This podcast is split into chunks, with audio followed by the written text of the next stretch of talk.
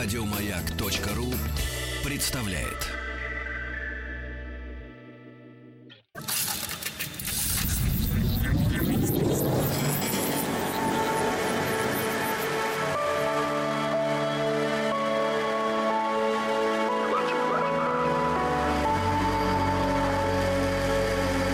Стаховский лайф на маяке. Должен признаться, что пребываю сегодня в состоянии некоторой паники, потому что задача передо мной стоит, скажем откровенно, выдающаяся и в то же время, ну, то есть столь же выдающаяся, сколь и неподъемная. Ну, сами понимаете, да, попытаться сказать что-то об английской литературе и все это уложить в какие-то там 30-40 минут времени – не знаю, в общем, что из этого получится, учитывая, что английская литература, как вы сами прекрасно, опять же, понимаете, эм, одна из самых богатых, если хотите, в мире. И, понимаете, ну, сколь э, можно просидеть, взяв хоть какое-то одно имя, или какую-то одну эпоху, или даже половину эпохи, и сосредоточиться там только на этой эпохе или только на этом имени, и, в общем, тоже в итоге ничего не сказать.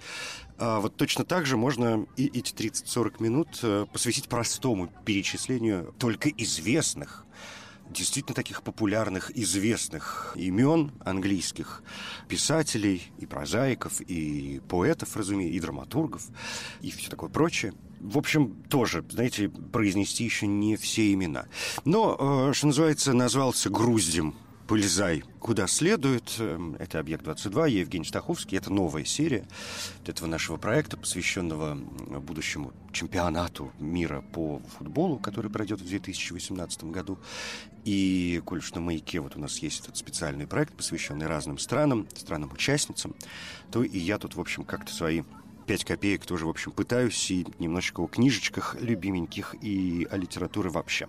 Сегодня литература Англии, уже догадались. И, я не знаю, если начинать как-то с самого начала, для того, чтобы самому сразу не запутаться, а я очень люблю английскую литературу, и, вы знаете, как-то совершенно случайно совпало, что я тут что-то бросился перечитывать э, ярмарку тщеславия, Тикереевскую, ну, разумеется, чью же еще, и понял, что в общем, можно было взять эту ярмарку тщеславия. И, знаете, у меня была такая мысль, думаю, взять, может, и что-нибудь поговорить про Тикерея, может, позвонить кому-нибудь умному, поделиться какими-нибудь подробностями. Потом думаю, ну нет, ну это как-то будет нечестно, несправедливо по отношению к другим э, товарищам. А товарищей, как сами понимаете, много.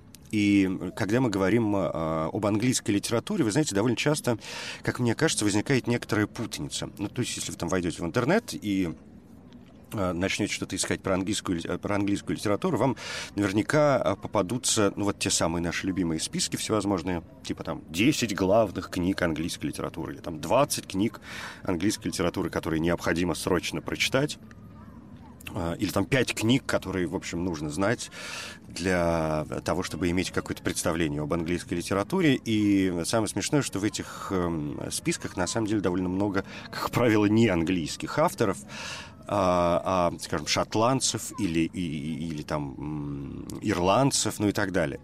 И вот эта путаница, конечно, она происходит, тем более, что они там все мотались туда-сюда. И понятно, что, кстати, ярмарка тщеславия Тикеры, безусловно, входит во все списки самых главных литературных английских э, откровений. Но, скажем, появление там имен типа Оскара Уайльда или Бернарда Шоу э, или Роберта Стивенсона возникают, конечно, ну, как, как, как порождают некоторые э, вопросы, поскольку тогда мы, конечно, говорим о литературе британской в целом, но уж э, литературе никак не английской.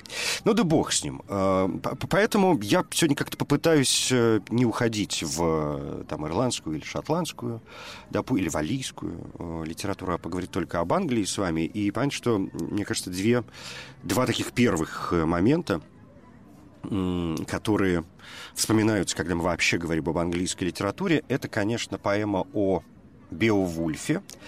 И э, это имя беды достопочтенного. Ну, «Беовульф», вы знаете, это драматическая и крайне популярная история, эпическая поэма, англосаксонская, она написана была на пергаменте, на древнеанглийском языке, который, в общем, слабо похож на э, современный английский, по крайней мере, для э, непрофессионалов, не знаю, по мне он больше напоминает исландский. э, сегодняшний. Ну, э, поэма довольно старая, написана между восьмым и десятым веком. Беовульф, как вам хорошо известно, это буквально такой пчелиный волк, то есть э, вообще медведь по сути своей. И э, это поэма об э, противостоянии Беовульфа и э, чудовища Гренделя. А, это страшное, конечно, чудище, совершенно не симпатичное, очень неприятное, довольно каноническое. А, ну, и для английской литературы, да, в общем, и для мировой литературы э, сегодня. И такой огромный великанище, великан-людоед.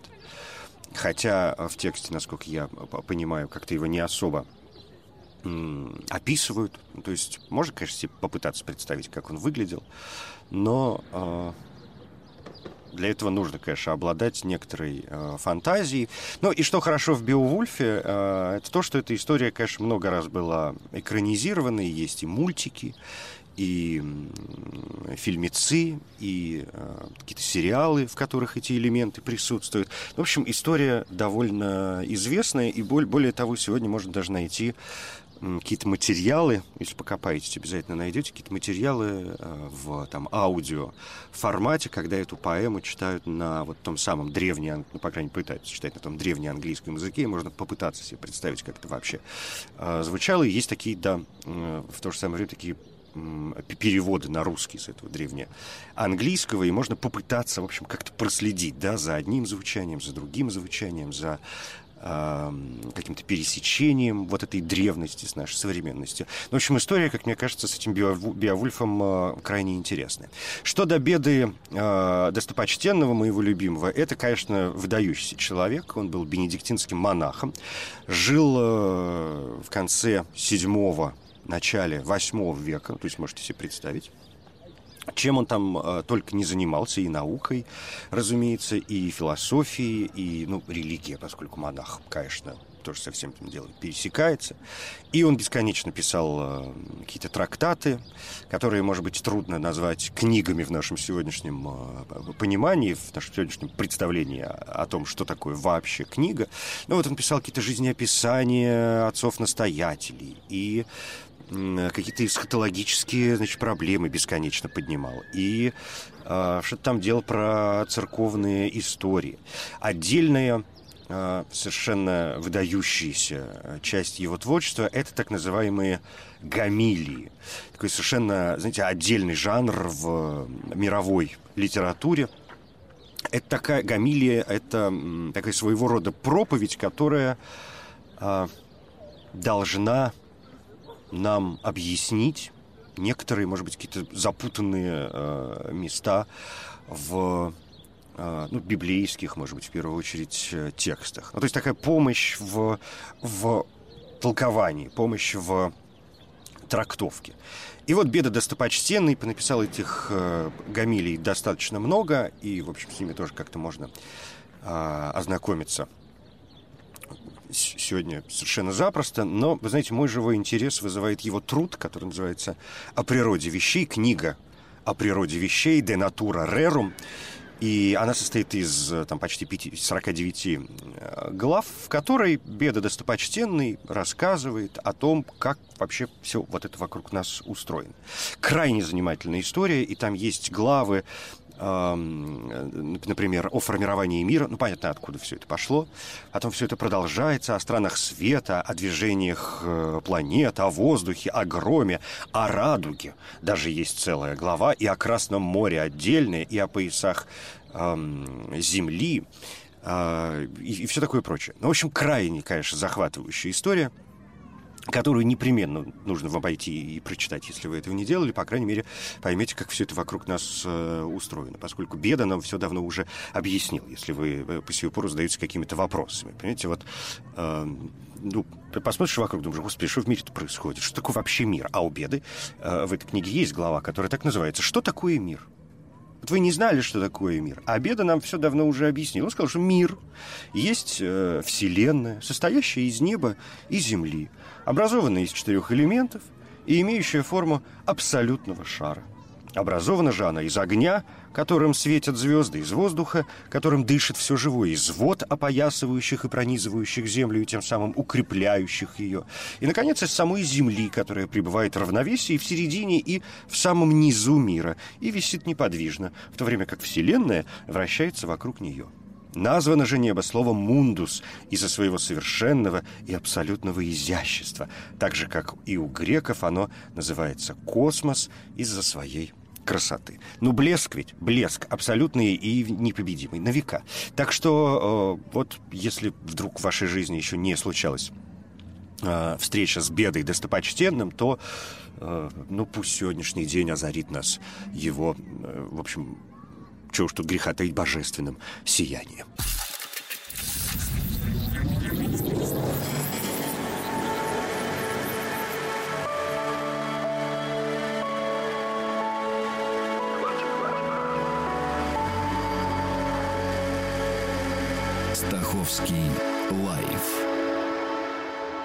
На маяке.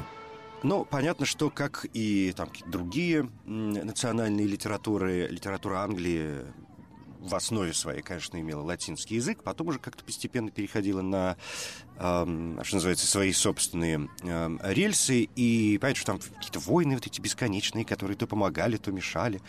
Э, понятно, что вся эта религиозная чехарда, которая происходила в средние века, конечно, наложил тоже какой-то серьезный отпечаток. Но э, если вот двигаться дальше, то понятно, что такое самое главное, если вот от беды достопочтенного как-то прыгать на следующую кочку, то э, следующий серьезный прыжок — это, конечно, уже э, 14 век, когда э, появляется любимый наш э, Джеффри Чосер, со своими кентерберийскими рассказами, совершенно, конечно, блестящими и довершающими а, процесс нашего растления.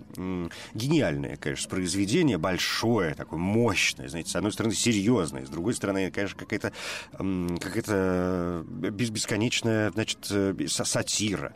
И э, стихотворное все это дело, да, и вот эти рассказы одного, второго, третьего человека, которые там собираются в кругу, и там рыцарь, священник, врач, купец. И вот они там рассказывают какие-то свои истории, все эти свои новеллы. Все это на среднеанглийском языке, который тоже, конечно, совершенно э, прекрасный. И уже, конечно, э, немножко больше похож на там современный английский язык, чем э, язык древний английский. Но э, с кентерберийскими рассказами, я надеюсь, вы все-таки как-то знакомы. А, в том числе, надеюсь, знакомый и с фильмом Пьера Паула «Пазолини». А, в 1972 году появилась эта гениальная, конечно, картина гениального итальянца, но сейчас не о Пазолини, а о кентерберийских рассказах, которые, знаете, их прелесть, мне кажется, в том, что их можно открывать совершенно в любой момент. Совершенно в любом настроении. На совершенно любой странице и то есть не обязательно где-то в начале там, или в конце, или как новую главу. И просто вот открываешь, знаете, как э, в детстве, в детстве, и по сию пору периодически любим же погадать на книжках. Страница 218, там четвертая строка сверху. И все, понеслась. Вот в этом смысле кентерберийские рассказы э, подходят для вот таких литературных э, игрищ так же хорошо, как... У меня вот помимо них, знаете, Евгений Онегин вот так же хорошо идет уже наш.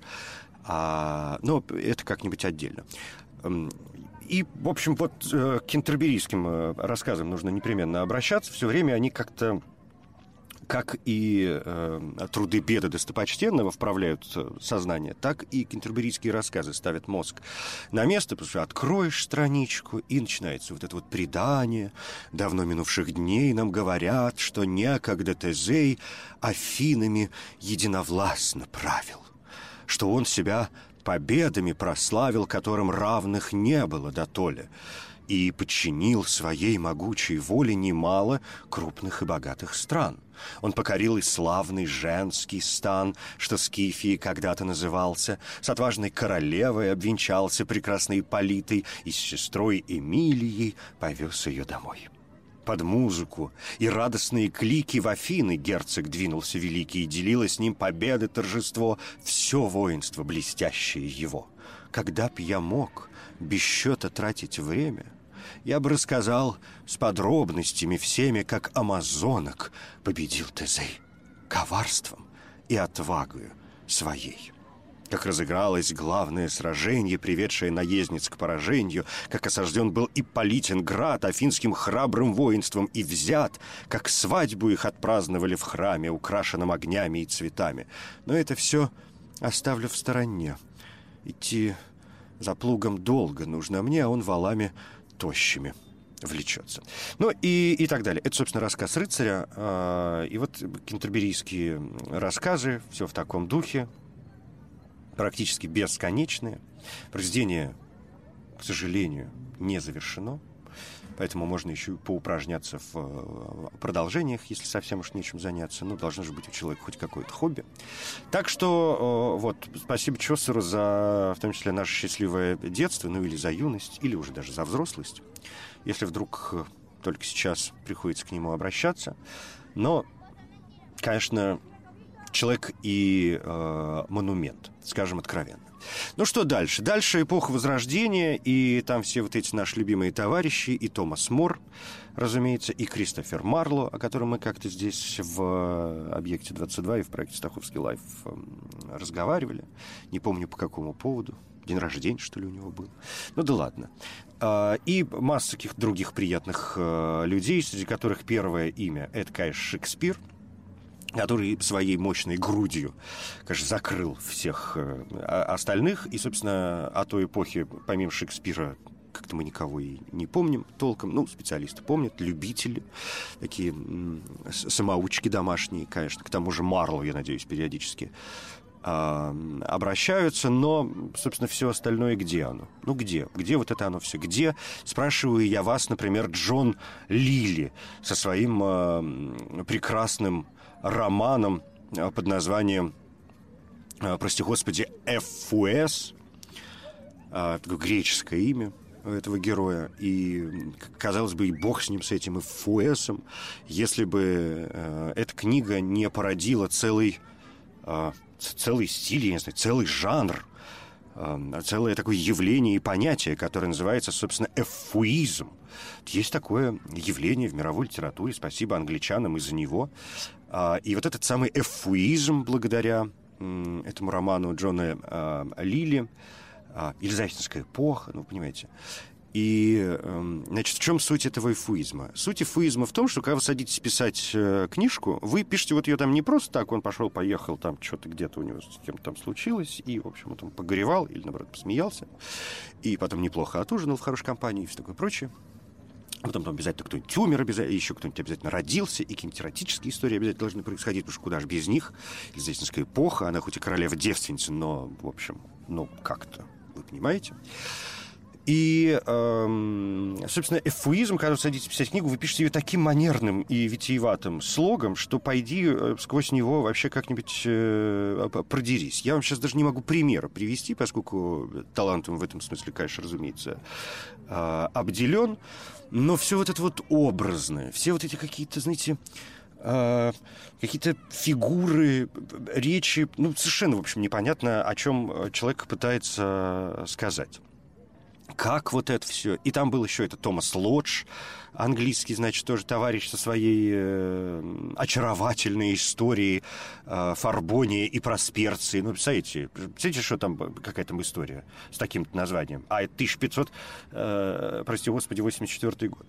Ну, и вот, значит, Джон Лили со своим э, эфуизмом, со своим этим эф, эфуэсом, с которым надо как-то что-то делать, было и благополучно как кому надо, конечно, все это сделали. И, ну что, Видите, вот э, у того же этого ФУС, у него второе название, он называется не просто ФУС, он называется ФУС или э, анатомия остроумия. То есть, чтобы вы сразу понимали, о чем пойдет э, речь. И вот там эти бесконечные э, метафоры, которые сегодня для нас э, важны, наверное, э, в, в чем? Ну, в двух, наверное, главных э, моментах. Значит, во-первых, это влияние, довольно серьезное влияние э, Джона Лили на Шекспира. Он на всех повлиял, вообще без разбора. Все сошли с ума по этому и Фуэсу, и Шекспир в том числе. Но, правда, хватило гениальности, в конце концов, уйти в какую-то другую сторону, но мы должны понимать, там какие-то ранние работы, в общем, включают э, всю вот эту манерность и витиеватость. И второй главный момент – это то, что само вот это слово э, ФУС или фуизм сегодня, в общем, периодически употребляется, э, когда хотят сказать о какой-то вот чрезмерной вычурности, об этой чрезмерной э, какой-то манерности, знаете, которая Эм, ну, которая не, не такая вот хорошая, гениальная э, манерность, как у Ренаты Литвиновой, да, а, а что-то такое вот, ну, когда вообще уже ни в какие ворота. Ну, куда? Ну, вот зачем тебе все это надо? Так что вот как только такое видите, сразу вспоминайте про вот этот самый эфуизм. Ну, что дальше-то? Дальше передохну немножко, сейчас как-то выдохну, уже сейчас будем переходить к каким-то очень серьезным материям, надо сознание настроить.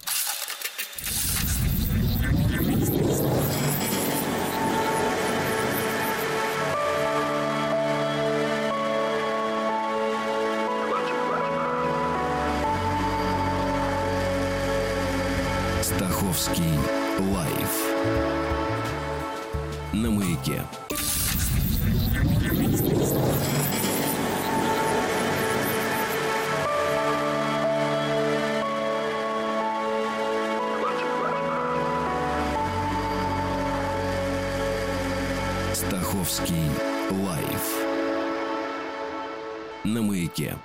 давайте дальше разбираться как-то вот этим галопом с, со всей этой английской литературой, в которой сам черт ногу сломит. Но на то она и Англия, совершенно гениальная э, и обожаемая мною в этом смысле. Э, в общем, отходя от э, эпохи Возрождения, надо, конечно, в ней вот задержаться буквально секунду для того, чтобы сказать еще два слова, ну, просто для приличия, знаете, а то как-то совсем будет стыдно. Это, конечно, Фрэнсис Бэкон – наш любимый и его эти опыты, выдающиеся совершенно э, в конце 16 века он написал э, этот труд, э, похлеще, знаете, беды достопочтенного, там тоже все как надо, э, про садоводство, про, про порядки, про законы, про, про вот эту повседневную жизнь про месть, про любовь, короче, про все написал, все знал человек. Гениальный, конечно, совершенно э, был товарищ, так что вот э, без Фрэнсиса Бэкона-то мы э, никуда. И еще одно очень важное имя, о котором, ну, надо тоже сказать два слова, это, конечно, это, конечно, Спенсер. Это, конечно, Спенсер, человек, который, Эдмунд, я имею в виду, Спенсер, разумеется, автор знаменитой «Королевы фей», а, гениальная, конечно, какая-то совершенно его работа. Есть и перевод на русский язык, всегда это можно найти. И э, почитать «Королева фей» — это э, поэма, разумеется, все в стихах, как же без этого. Э, конца 16 разумеется, века. Первое издание вышло в 1590 году в трех книгах. Второе издание уже в шести книгах вышло в 1596 году. И, в общем, там вот про, про, про все вот это вот дело. дело. Королева фей, Глориана э, справляет ежегодное торжество, которое, значит, продолжается аж 12 дней.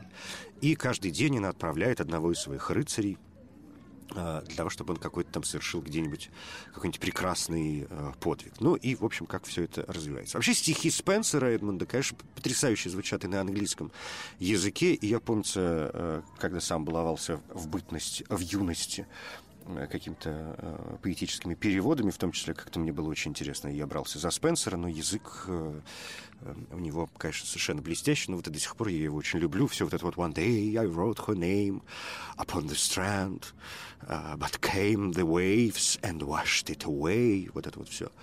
Э, дело совершенно гениальное. А что до... А королевы фей, ну, там что, скакал красавец-рыцарь по равнине, и серебром сверкал надежный щит в царапинах от прошлых битв поныне. Для недругов он страшен был на вид, в сражениях кровавых не пробит. А, ну и далее по тексту. А, в общем, к Спенсеру тоже, называется, «Добро пожаловать». Теперь бог с ним, с э, эпохой Возрождения. Пойдемте куда-то дальше, потому что там дальше тоже сам черт ногу сломит после этой елизаветинской эпохи, где еще, извините, и Вебстер, и, и Роберт Грин, и Бен Джонсон, и еще 150 тысяч человек, которых никто не помнит. Но самое главное вот нам про Кристофера Марла. Не забывать, выдающийся был, конечно, товарищ – комический персонаж, трагический персонаж. Я его обожаю, конечно. Кристофера Марла. 29 лет человек прожил. Все, казалось бы, э, успел. И если говорить о Кристофере Марло, опять же, главное, что мы должны помнить о нем, по крайней мере, с такой с литературной точки зрения, это то, что вот он, по большому счету, впихнул в английскую литературу белый стих. А тут еще и Шекспир, как понимаете, прискакал, и э, для которого Марло, конечно, был серьезным э, таким конкурентом в этом смысле. И я думаю, что... Да и не я думаю, в общем, никто в этом не сомневается, что Шекспир, конечно, многому у Марло э, научился. Э, Шекспир у нас родился в 1500, как известно, 64 году, 23 апреля отмечается его день рождения. Все не хухры-мухры, все мы здесь, э, как вы видите, не просто так собрались. День рождения Уильяма нашего Шекспира. 26 апреля он был крещен, а 23 апреля вот вроде как э, родился.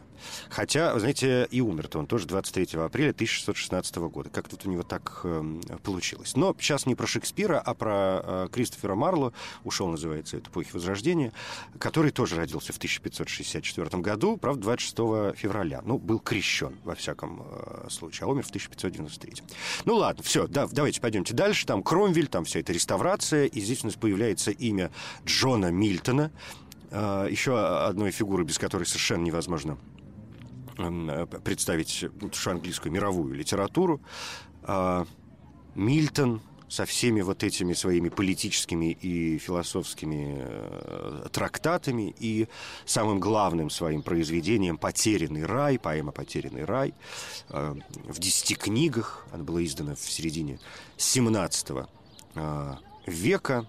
И в «Потерянном рае», как известно, описывается история Адама, а, грехопадение, вот это вот все человеческое, сотворение мира, образование ада и, и так далее. Потом, как известно, был еще и возвращенный рай, написанный через несколько лет после э, рая потерянного. И в возвращенном рае уже речь идет о том, как дьявол – пытается совратить, еще сбить с пути истинного Иисуса э, Христа. Ну, в общем, тоже такая религиозная, вполне себе божественная история. Эм, так что вот это, что касается Мильтона. Эм, ну, дальше, дальше все становится еще более запутанной, все еще более запутанным, поскольку тут появляются имена, например, Самуэля э, Ричардсона – а, точнее говоря, Ричардсона, конечно, но мы с вами, благодаря некоторым а, нашим а, великим товарищам, знаем его как Ричардсона, английский писатель, родоначальник чувствительной литературы 18 и начала 20 века. Там же появляется Филдинг, Генри, драматург в основном 18 века и, в общем, тоже какая-то сатира. И Генри Филдинг — это история Тома Джонса «Найденыша». Куда же без него? Там же у нас появляется и Джонатан Свифт, э, который по совести вообще ирландец, конечно, потому что он родился как минимум в Дублине. Но так вот он как-то считается англо-ирландским э, товарищем, благодаря которому мы э, познакомились с Гулливером, книгой, которая в полном таком ну, почти в полном варианте, называется «Путешествие в некоторые удаленные страны мира» в четырех частях. Сочинение Лемюэля Гулливера, сначала хирурга, а затем капитана нескольких э, кораблей. И, э, ну, всем прекрасно знаем, о чем эта книга и как э, Свифт э, современное ему общество и нравы э, высмеивает. Потом все становится еще более запутаннее, поскольку мы приходим с вами к эпохе романтизма, и вот здесь, знаете, самое правильное вообще, что можно было сделать, это, конечно, остановиться, поскольку говорить о романтизме, тем более об английском занятии, вообще неблагодарное. Там одна озерная школа, э, что стоит. Ну, вы помните все эти английские поэты, романтики конца 18 и первой э, половины 19 века. Вот они в этом своем э, озерном краю. И вот там, значит, это и Вордсворт, и Колеридж, и, и все вот эти прочие э, товарищи. и занимались там черт знает чем, ну, в смысле литературы, конечно, в первую очередь. И главой этой школы был, конечно, Уильям Вордсворт, э, лирические все вот эти его баллады бесконечные, но э, человек крайне важный для английской литературы, как, впрочем, и прочие э, английские поэты, среди которых, конечно, самый главный э, самый главный романтик, причем романтик такой аристократ, это, конечно, Байрон, лорд Гордон Байрон, э, мрачный, его знаменитый этот мрачный эгоизм, и э, читать Байрона и в русских, конечно, переводах одно большое удовольствие, и этим тоже можно заниматься совершенно бесконечно. И вот как с кентерберийскими рассказами, что их можно читать с любой э, строки, в, любом состоянии, в любом настроении, так и с Байроном, наверное, происходит э, э, то, то же самое. То есть открываешь какую-то любую строчку, и начинается «Царица снов», и детской сказки, ребяческих веселий мать, привыкшая в воздушной пляске детей послушных увлекать. Я чушь твоих очарований, я цепи юности разбил, страну волшебную мечтаний на царство истины сменил. Проститься нелегко со снами, где жил я девственной душой, где нимфы мнятся божествами, а взгляды их, как луч святой, где властвует воображение, все в краски дивные одев. В улыбках женщин нет умения и пустоты в тщеславье дев. Но это длинное довольно стихотворение, э, где, где вот это вот все в краске э, дивный одет, называется «К музе» вымысла, ну и так далее. В общем, Байрон есть, конечно, э, Байрон. Тоже можно читать совершенно бесконечно. Ну и там же у нас появляется еще и Перси Биши Шелли. Шелли, гениальный, конечно, совершенно лирик. И тут же у нас появляется еще и Мэри Шелли, которая подарила нам э, одно из главных произведений английской э, литературы, я имею в виду, конечно, Франкенштейна. Ой, какие прекрасные есть экранизации, ведь франкенштейновские тоже. Поэтому если вы даже как-то не осилили его в литературном смысле, всегда можно хотя бы э, посмотреть. Есть вот это с, с, с Робертом Де Ниро, совершенно гениальное кино. В общем, прекрасно, конечно, сделанное. И э, если вот хочется прикоснуться к чему-то такому, опять же, вообще замечаете, вся вот эта литература английская, она, даже несмотря на свои какие-то вот эти разделение по эпохам, там, именам и так далее, оно все равно уходит в какие-то одни и те же э, темы. Значит, нам нужно что понять? Нам нужно понять, как устроен мир, это первое. Во-вторых, надо все высмеять, потому что никто ничего не понимает в этом мире, и все вообще живут э, черт знает как. И э, в-третьих, нужно нам, несмотря на то, что мы тут всех высмеяли, высмеяли все, все равно надо попытаться создать какой-то мир, и вот тот самый э, потерянный рай, в общем, конечно, нужно Э, как ни крути, возвратить. И все. И вот, вот это продолжается совершенно бесконечно. Поскольку, когда мы э, приходим к эпохе реализма, и там происходит, в общем, ровно все то же самое. Ну, возьмите, да, не знаю, кого угодно возьмите. Ну, кто у нас на поверхности из реальности? Ну, Диккенс. Ну, куда без него? Ну, конечно, Диккенс. Возьмешь его, эти тяжелые времена, с ума сойти можно. Или там Дэвид Копперфильд. Ну, куда? Э, автоби... такая почти автобиографическая история. Это, вы значит, Чарльза э, э, Диккенса. Довольно большое произведение от первого лица, такая, в общем, дневниковая, я бы сказал, проза про этого Дэвида Копперфильда, который живет с этими, со своими мамами, с, которая вышла замуж за этого Мертстона и у Дэвида Копперфильда с его этим отчипом сразу возникает какой-то конфликт. Ну, в общем, черт знает что эм, в конце концов, но начинаешь читать, оторваться совершенно невозможно. Или вот э, Тикерей, про которого я сегодня вспоминал с самого начала, начала, и которого черт меня дернул взяться читать с этой его ярмаркой тщеславия. Абсолютный, конечно, реализм, хоть и э, облаченный в какие-то, в общем, тоже, да, сатирические одежды, но начинаешь, ну все, оторваться что же совершенно невозможно. Как они все это умудрялись делать, я не э, понимаю.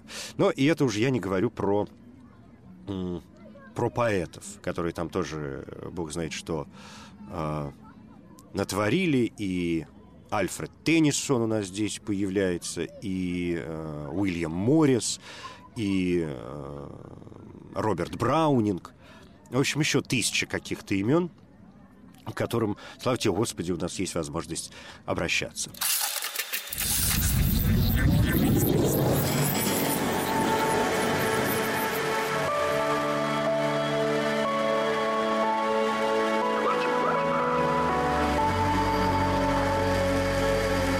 Стаховский лайф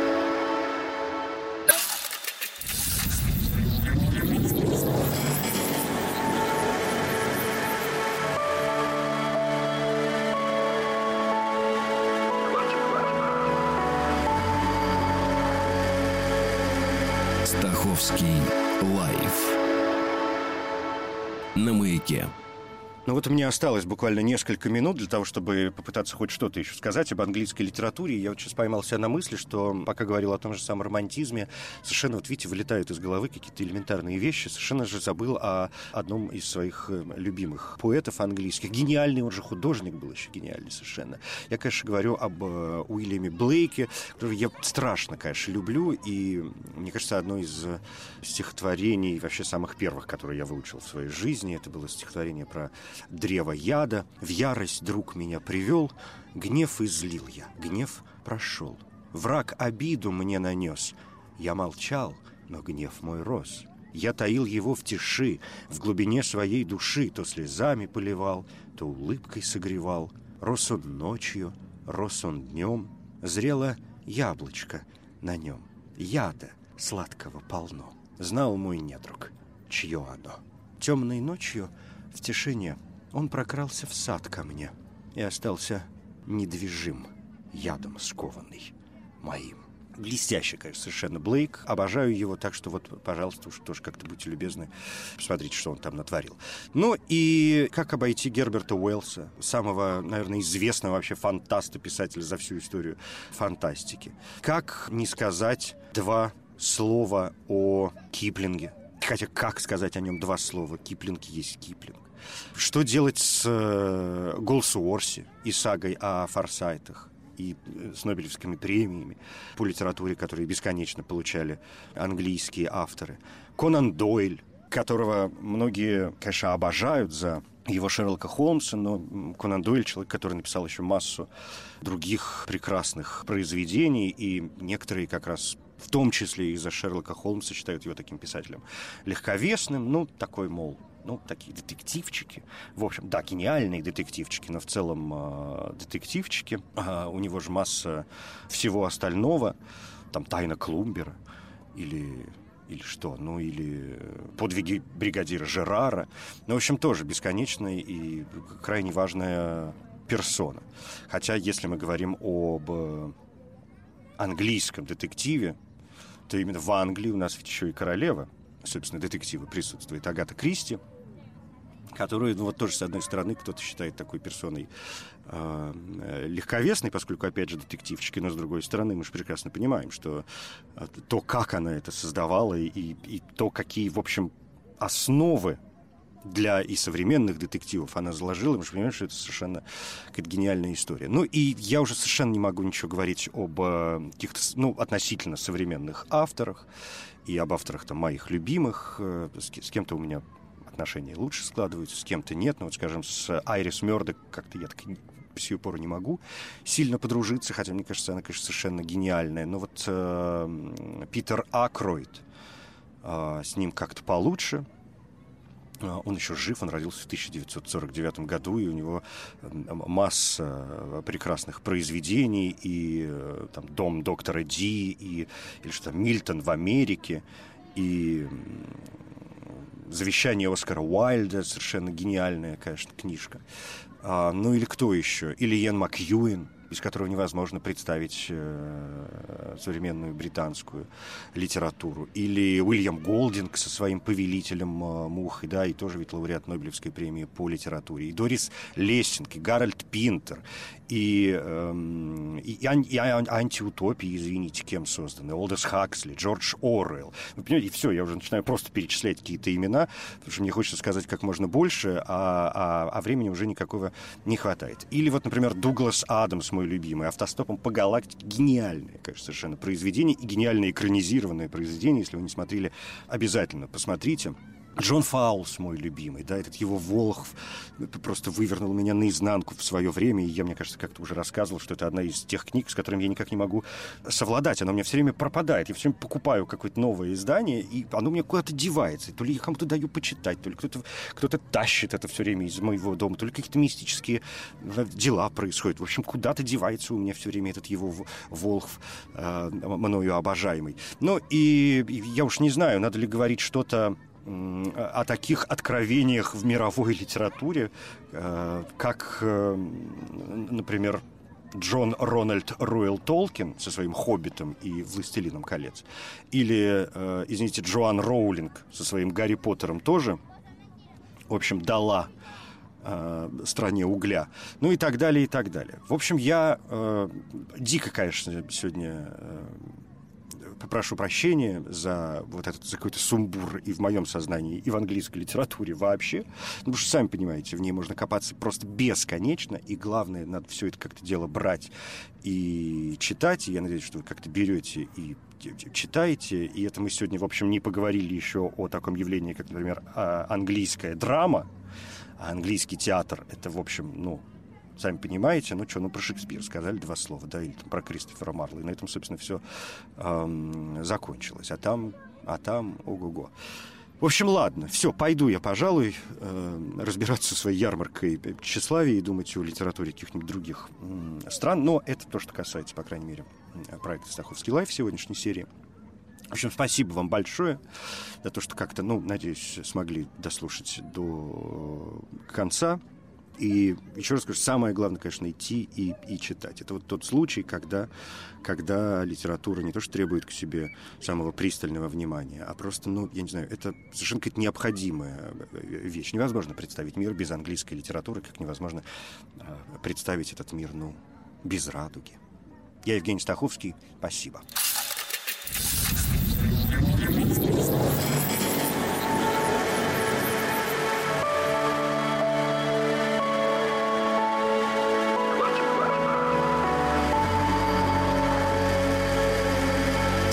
Стаховский лайф на маяке.